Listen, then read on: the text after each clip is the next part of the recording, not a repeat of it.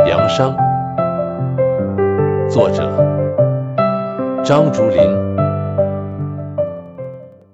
我一直不吃羊肉，几十年来，眼看着我的朋友们被羊肉诱惑的垂涎欲滴，眼看着自己的亲人们吃羊肉时的眉飞色舞，我却一直不能接受，一闻到膻味就反胃，试验了多次，始终没奏效。很多人觉得我不可思议，我也觉得自己不可理喻。这件事困惑了我半个多世纪。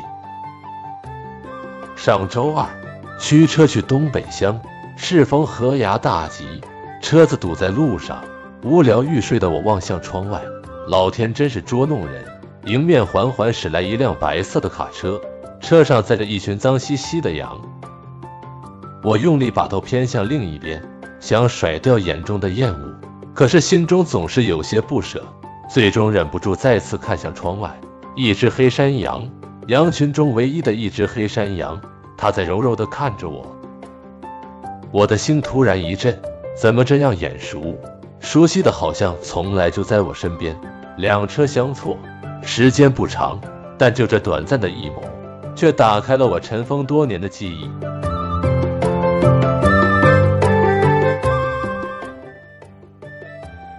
那年我七岁，正好赶上了文革。每天放学后也没有家庭作业要做，同龄的伙伴们放学后要各自帮着家长忙农活。我这个常在农村却吃公家粮的孩子就没有这个劳累，每天放学后就无所事事。也就是那年疼我的姥姥害了一种奇怪的痨病，身体很虚弱。有人建议说吃羊肉可以补补身子，这样。爸妈就从很紧张的工资中不时的为他买羊肉滋补，在当时，这可是一笔不小的开支。考虑再三，爸爸去集上买来一只小山羊，一来孝敬老人，二来给我找个活儿干，打发无聊时光。小山羊来到我家，最高兴的就是我了。那时刚过清明节，在我面前的小羊羔也就十多斤沉，黑黝黝的绒毛摸上去很柔软。头上还没有长出角，可能是刚刚离开妈妈的怀抱，对人特别依赖。尤其是他看到我的时候，咩咩的对我直叫。我去抱他的时候，他也很乖。我对这个初来乍到的朋友格外喜欢和照顾，并给他起了一个小黑的名字。小黑就成了我童年的玩伴。因为当时还是春天，绿草还没有长出来。就只好给小黑对付一些牛吃的干青草和白菜帮子度日。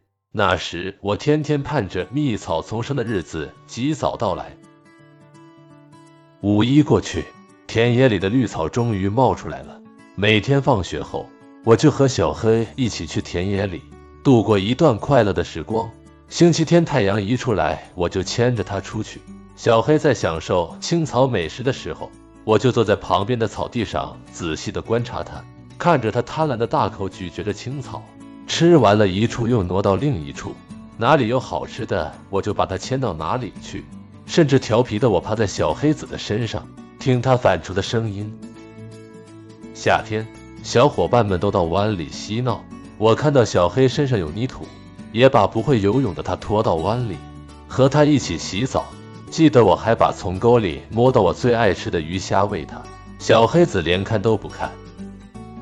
每天晚上回家，我还要喂小黑子一碗麸子。我把麸子先放在小盆里，用开水冲开，然后再兑上凉水，再用手试试温度，最后再让小黑子喝。天长日久，这只小黑羊成了我最亲密的小伙伴。它似乎很喜欢这名字，不管在哪吃草。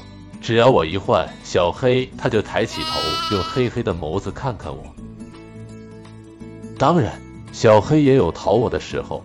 记得有一次我到树上玩了，他看我不在身边，拽出橛子撒腿就跑。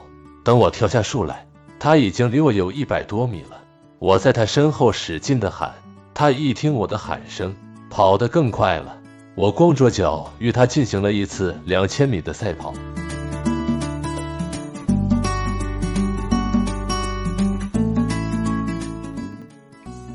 渐渐的，小黑长大了，变成了一只健壮的大公羊。长出了两个对称而弯曲的坚固大羊角，嘴巴下面还长出了一小把胡子。自小有着驾驭感的我，很想骑在它身上潇洒一番。小黑不愿意，无情的挣扎，就是不想让我骑在它身上。但这也阻挡不了我想当骑士的欲望。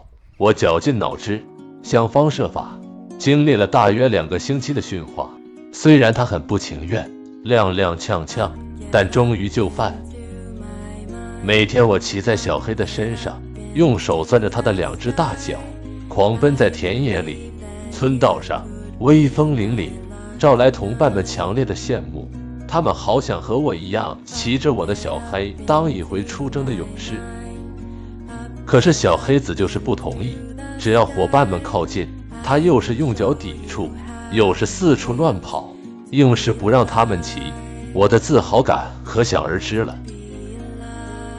就这样，小山羊在我的喂养下迅猛成长，等到来年秋天的时候，已经是个五六十斤的小黑哥了。可是，随着小黑一起长大的还有我的愁绪，我几乎要忘了小黑来我们家的根本原因。一天。我听见姥姥和妈妈商量说要杀羊吃肉，我心里咯噔一下。好在妈妈劝说了外婆，说让我们先别杀，还是把它卖了吧，用卖羊的钱细水长流的给他买羊肉吃。姥姥虽满脸的不高兴，但还是答应了妈妈，说下一个大集就去市场上卖。我一听要卖小黑哥，心里很不是滋味，抱住了小黑哥，悄悄的流泪。小黑哥当然不解其意，又以为我在跟他闹着玩，两个前腿抬起，双脚昂扬，又与我玩起了游戏。不曾想到，姥姥还是没有信守诺言。妈妈出门后不久，她让我叫来邻居家干泥瓦匠的三舅舅。姥姥说：“三儿，你会不会杀羊？”三舅说。那还有什么劲？用刀割下脖子不就中了？那好吧，姥姥说：“把这个羊你为我杀了吧。”三九说：“中。”泥瓦匠接着就摸起了锅台上的那把切菜刀，走到天井里的那个水缸边，擦擦擦擦的在缸牙上磨起了刀。我一看这情景。哇的一声就大哭了起来，死死地拽住三舅的胳膊，不让他对小黑哥下手。姥姥一把把我从三舅身边拽了回来，狠狠地朝我的屁股上打了几巴掌。我哭得更厉害了，并不是因为屁股痛，心比屁股更疼，只能哭，敢怒不敢言。只见三舅找来了两根绳子，分别把小黑哥的前后腿捆住，小黑哥失去了重心。咣当一声，就斜躺在了地上。三舅穿着厚底下的大脚一脚，把小黑哥的头踩进泥土里。姥姥帮着三舅摁住了羊的后腿。三舅用那把老钝的菜刀切向了小黑哥的脖颈。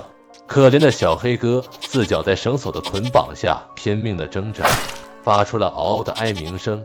我惊恐万状的站在小黑子后面，不知所措。也不知是泥瓦匠的技术有问题。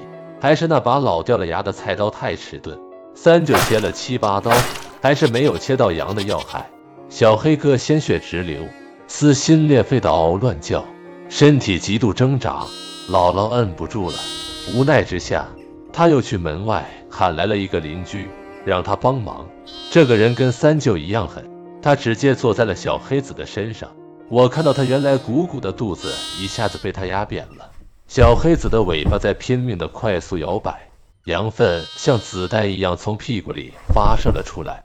泥瓦匠再次用那把钝透了的刀切向了我的小山羊。这时，小黑哥脖子里咕噜咕噜地直往外冒着带热气的鲜血，他挣扎着想抬起头，口吐白沫，用祈求的目光流着泪望着我，发出惨烈悲哀的咩咩声。我两眼痴呆，双腿发抖，没有了哭声，更不知所措。泥瓦匠又跑去在大缸口沿上刺啦刺啦磨了几下切菜刀，再次来回割了几下。可怜的小黑哥脖子被整整的割了一圈，颈骨全露了出来，像是围了一个肉红色的大项链。地上满是鲜血、泥水、羊毛、飞扬的尘土，天井里不绝于耳的哀嚎。大约半个小时后，与生死抗争的小黑哥不动了。我眼巴巴瞅着我心爱的小伙伴被三舅剥了皮、开了膛、挖出苦胆、抖露出肠子，肢解成若干的碎块，放进沸腾的开水里。没过多久，山羊的膻味就弥漫了整个屋子。我再也忍不住了，趴在了墙边，不停的呕吐。我肚子里的肠子、苦胆也都要吐出来了。姥姥吃着很香，完全不在乎妈妈的埋怨与我这个八岁孩子的感受。我始终没有吃一口小黑哥的肉，那个纯粹的小黑，那种无助的眼神，还有撕心裂肺的哀鸣和血淋淋的残忍，在我幼小的心灵烙下了无法愈合的伤痕，连同一种欲望彻底埋葬。